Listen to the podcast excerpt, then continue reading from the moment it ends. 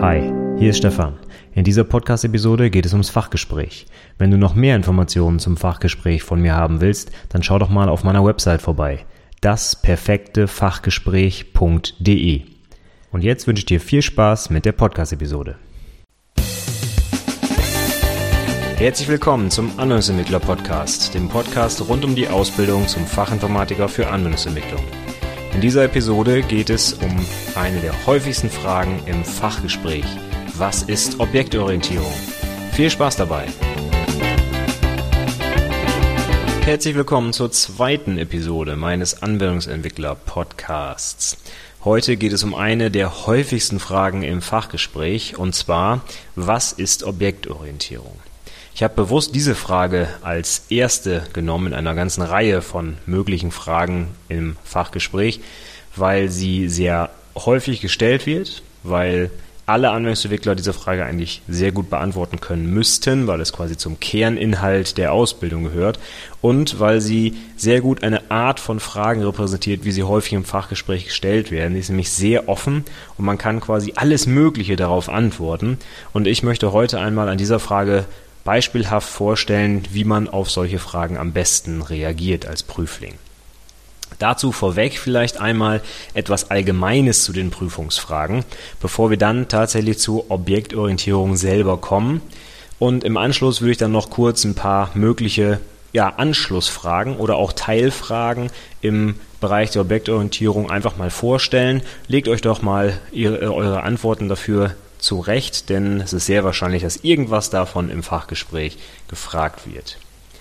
Grundsätzlich sind ähm, die Fragen im Fachgespräch je nach ja, erwartetem Ergebnis des Prüflings mal recht offen gestellt, mal sehr konkret. Als Beispiel wenn bekannt ist, dass es sich um einen sehr guten Prüfling handelt oder wenn er gerade eine sehr gute Präsentation abgeliefert hat, dann werden die Prüfer natürlich dementsprechend auf den Prüfling eingehen und versuchen, ja, so ein bisschen das Letzte aus ihm rauszukitzeln, um nachzuweisen, dass er auch in der mündlichen Prüfung eine Eins verdient hat. Dementsprechend sind die Fragen natürlich anders, als wenn dort ein Prüfling steht oder sitzt, der nicht ganz so eine tolle Leistung gemacht hat. Da fängt man dann vielleicht eher mit etwas einfacheren Fragen an. Oder man versucht so ein bisschen den Prüfling bei der Beantwortung zu unterstützen. Diese Frage, was ist Objektorientierung, geht so in den Bereich Einserkandidat. Wenn man darauf nämlich eine vernünftige, strukturierte, korrekte und präzise Antwort liefert, dann ja, kann man eigentlich alles das zeigen, was man eigentlich in der Ausbildung gelernt haben sollte. Ein paar Punkte können wir mal durchgehen, was so grundsätzliche Tipps sind, wie man auf die Fragen im Fachgespräch antworten sollte.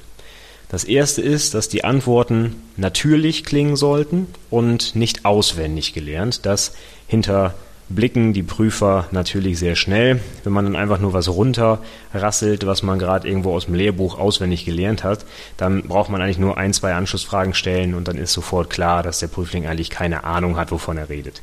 Also auswendig lernen bringt nichts. Es ist immer besser, es frei zu formulieren, die Antworten, denn es kommt sowieso raus, wenn man eigentlich gar nicht weiß, was man da gerade erzählt hat.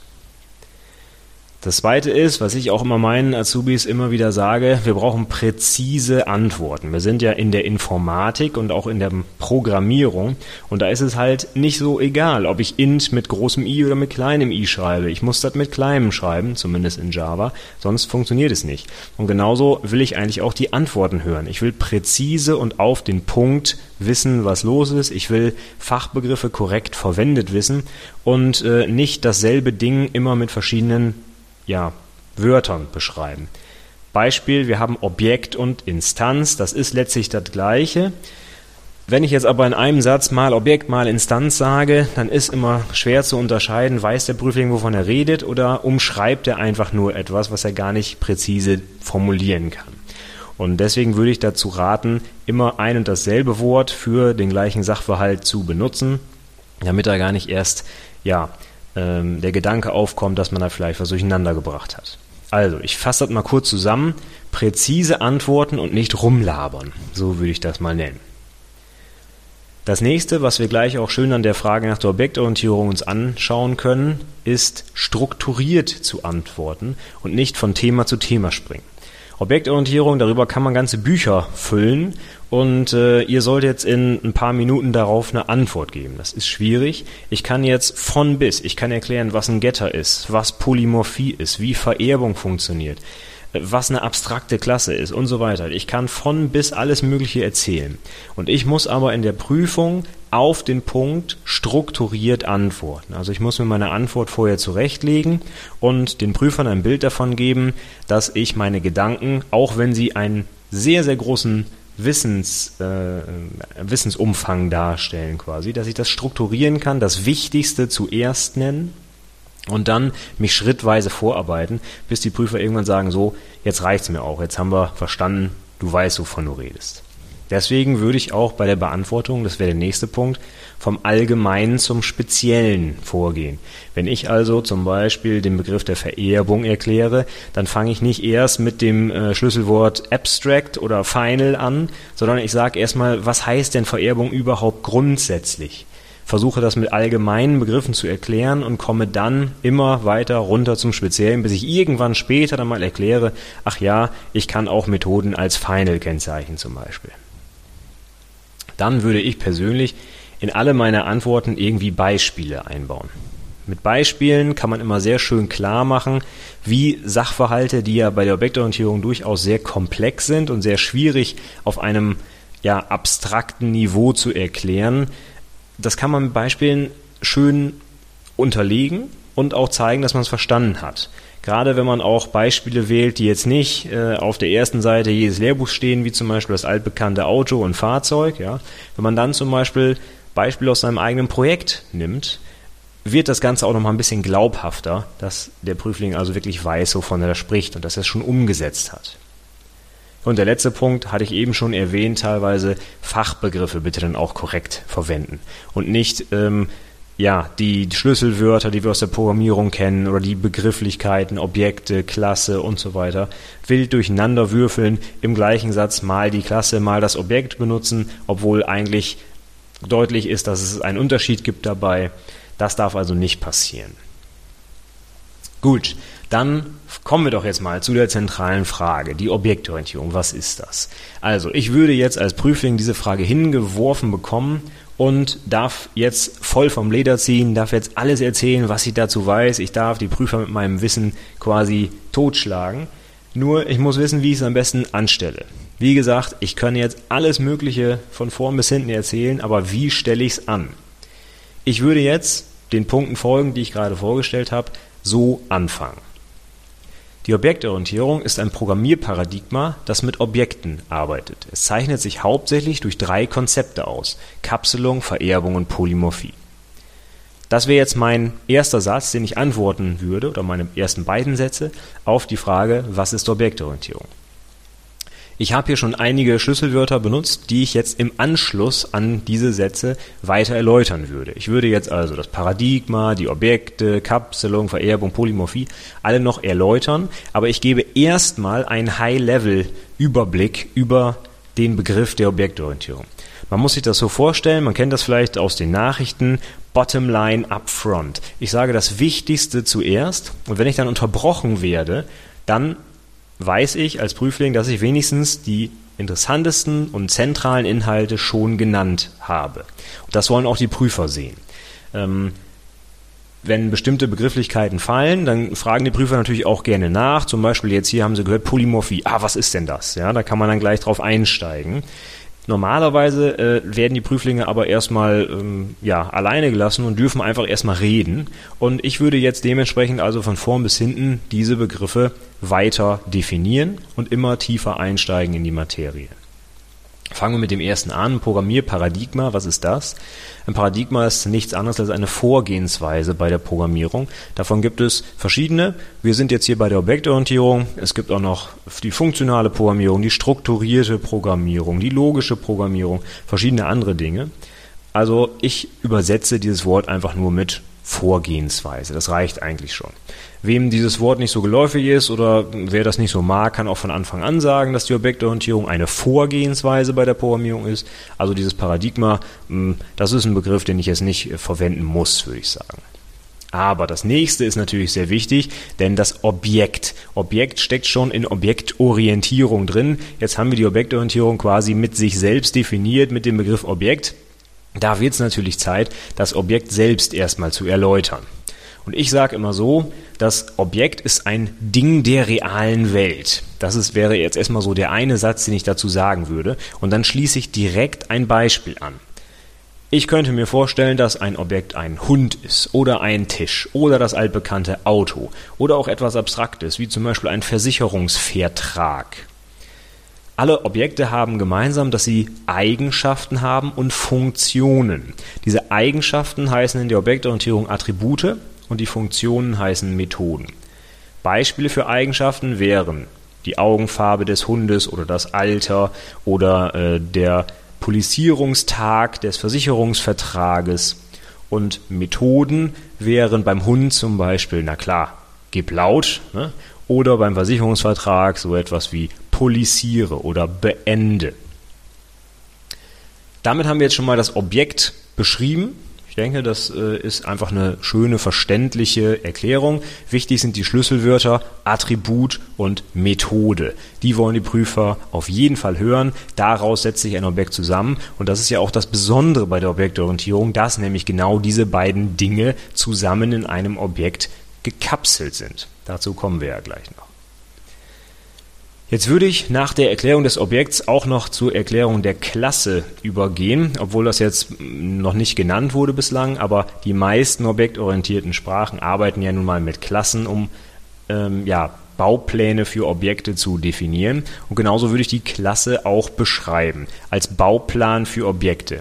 Es gibt so ein paar Schlüsselwörter, wenn ich die höre, dann weiß ich, dass der Prüfling verstanden hat, was ein Objekt und eine Klasse auszeichnet. Eine Klasse, wie gesagt, könnte man Bauplan nennen oder Blaupause oder Vorlage oder wie auch immer.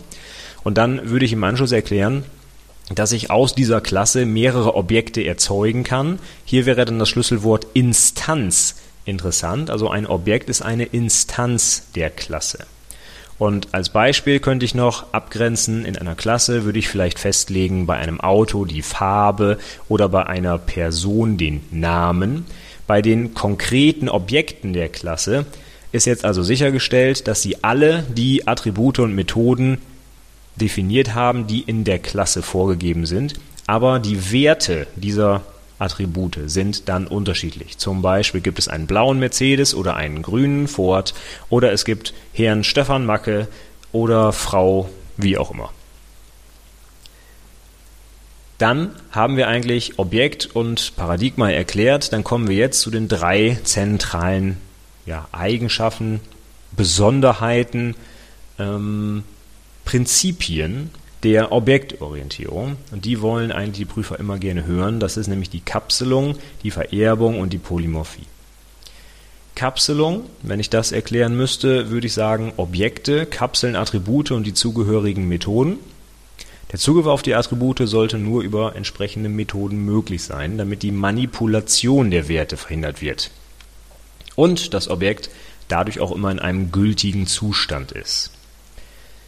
Das ist das Besondere bei der Objektorientierung ja, dass die Funktionen und die Eigenschaften gemeinsam in einem Ding, nämlich genau in diesem Objekt bzw. in der Klasse dann definiert werden. In anderen Programmiervorgehensweisen, wie zum Beispiel bei der strukturierten Programmierung oder auch der funktionalen Programmierung, sind eben die Funktionen und die Daten, auf denen diese Funktionen arbeiten, nicht gemeinsam irgendwo abgelegt, sondern getrennt. Und das zeichnet eben die Objektorientierung aus. Es war ja der Ansatz damals zu sagen, wir versuchen die Realität abzubilden und da haben diese Objekte eben Funktionen und Eigenschaften und zwar gemeinsam und ich trenne die nicht.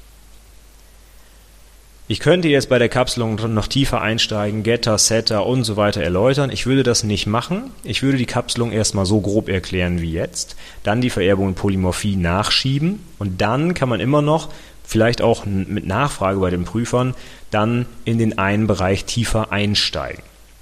Man könnte dann zum Beispiel sagen, Kapselung, Vererbung ist abgehakt und dann frage ich die Prüfer einfach, was soll ich denn jetzt vertiefen? Soll ich alles von vorn bis hinten machen? Soll ich Kapselung, Vererbung, wie auch immer? Oder vielleicht fragen die Prüfer mich ja auch was. Ja, ich muss also nicht unbedingt jetzt 15 Minuten lang wie ein Wasserfall reden. ähm, wenn ich so einen groben Überblick gegeben habe, kann ich ja auch mit den Prüfern in Interaktion treten. Ich kann sie auch fragen, was wollen sie denn jetzt gerne hören oder soll ich dies und das und jenes noch vertiefen. Also, das wäre es dann zur Kapselung. Kommen wir zur Vererbung. Die Vererbung würde ich so erklären, dass Klassen ihre Attribute und Methoden an andere Klassen vererben können. Damit würden dann diese Attribute und Methoden diesen erbenden Klassen zur Verfügung stehen. Die vererbende Klasse nennt man Basisklasse, die erbende Klasse nennt man Subklasse. Das wäre es erstmal zur Vererbung. Ich würde da jetzt gar nicht weiter darauf eingehen, was es dann alles Tolles gibt und was das für Vorteile hat, sondern direkt zur Polymorphie weitergehen. Polymorphie ist ähm, erfahrungsgemäß immer das, was die Prüflinge mh, hm, nicht so gut erklären können, ist zugegebenermaßen ja auch ein bisschen schwierig. Ich würde erstmal anfangen bei der Polymorphie mit der Übersetzung. Vielgestaltigkeit bedeutet das ja. Das ist erstmal schon mal der eine Punkt, den ich abhaken kann. Und dann versuche ich das mal so zu erklären.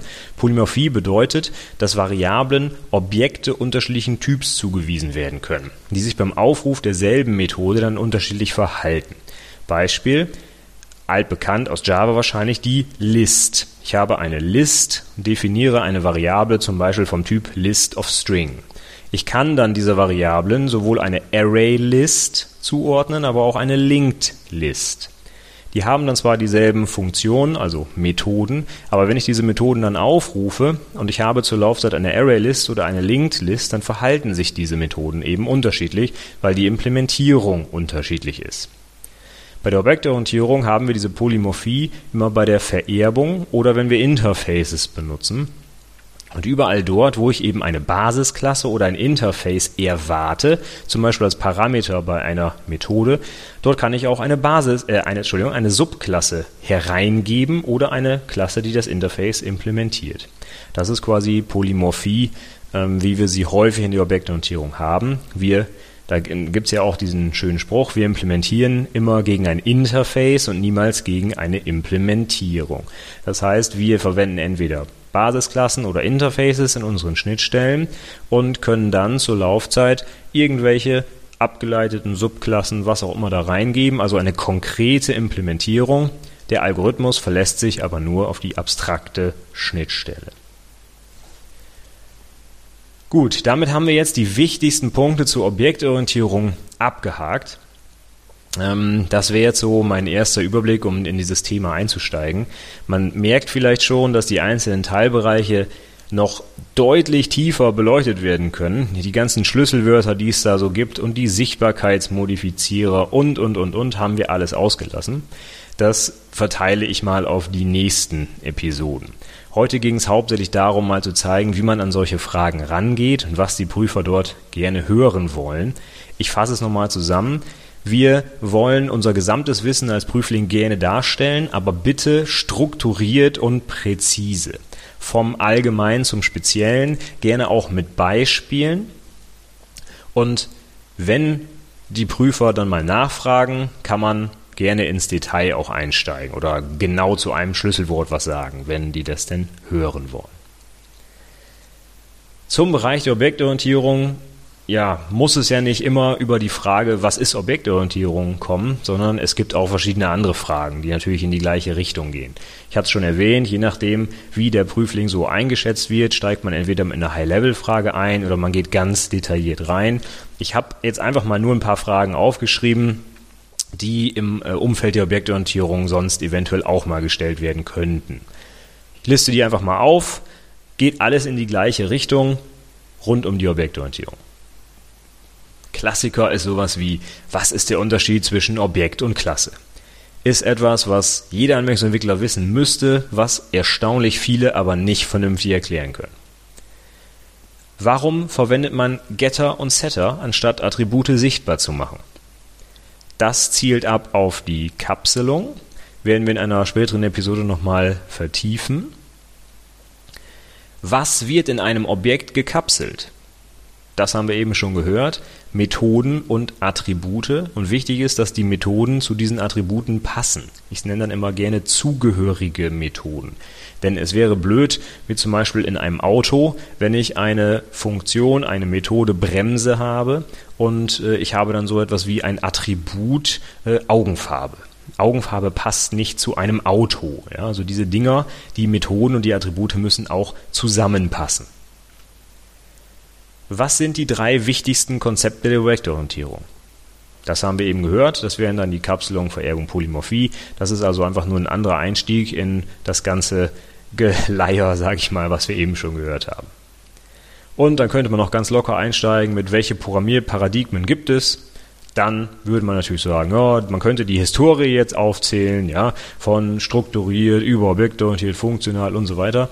Meistens wollen die Prüfer aber dann irgendwann was zur Objektorientierung hören, denn das ist nun mal einfach der verbreitetste Weg zu entwickeln heutzutage und natürlich auch definitiv Bestandteil der Abschlussprüfung. Gut, das war's für heute. Ich werde die einzelnen Säulen der Objektorientierung in den nächsten Episoden dann nochmal vertiefen und dann auch auf Schlüsselwörter und wirklich die Details eingehen, die man da in der Prüfung auch von einem Prüfling erwartet. Für heute soll dann erstmal Schluss sein. Ich sage Danke fürs Zuhören. Wenn euch die Episode gefallen hat, dann empfehlt mich gerne weiter. Ansonsten gebt mir gerne Feedback auf der Website oder schickt mir eine Mail. Die Show Notes und Literaturempfehlungen und Links findet ihr wie immer auf der Website unter anwendungsentwicklerpodcast.de slash 2. Vielen Dank fürs Zuhören und bis zum nächsten Mal. Tschüss!